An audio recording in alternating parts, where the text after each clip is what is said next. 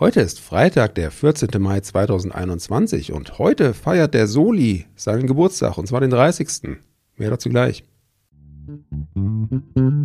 Was geschah heute vor einem Jahr, vor 10, 20, 30, 40 oder 50 Jahren? Was geschah vor Jahr und Tag?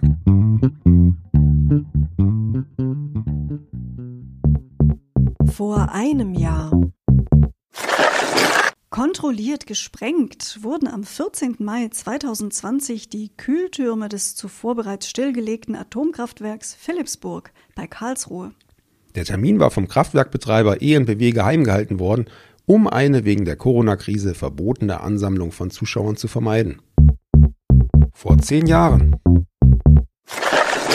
die aserbaidschanischen Sänger Niki und El gewannen am 14. Mai 2011 mit dem Titel Running Scared den 56. Eurovision Song Contest in Düsseldorf. Der Wettbewerb fand in Deutschland statt, weil im Jahr zuvor die damals 18-jährige Lena Meyer-Landrut den Grand Prix mit ihrem von Stefan Raab produzierten Hit Satellite gewonnen hatte. Sie trat auch 2011 noch einmal an, erreichte mit ihrem Lied Taken by a Stranger den zehnten Platz.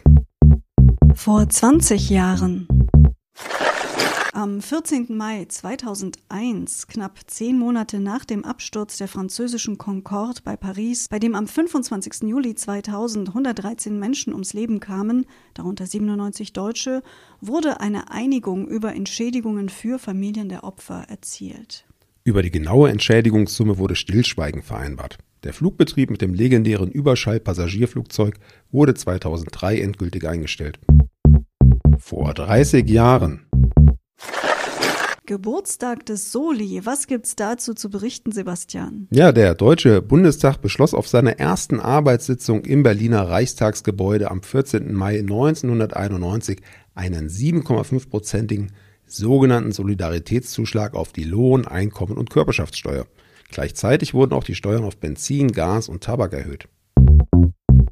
Bei der Fahndung nach verschwundenen 22 Milliarden Mark aus dem Firmenimperium des früheren DDR-Devisenbeschaffers Alexander Schalk-Golodkowski durchsuchten am selben Tag Polizei und Staatsanwaltschaft 24 Privatwohnungen und Firmensitze.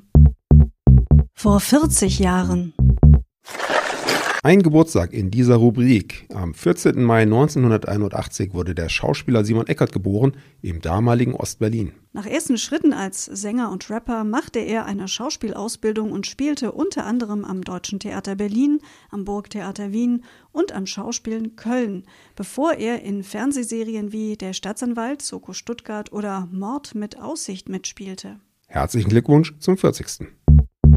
Vor 50 Jahren der Bundesregierung wurde am 14. Mai 1971 eine interne Dienstanweisung der DDR-Einheitspartei SED bekannt, die eine strikte Abgrenzung der Parteimitglieder gegenüber der Bundesrepublik Deutschland forderte. Darin wurde auch das Feindverhältnis der DDR zur bundesdeutschen SPD betont.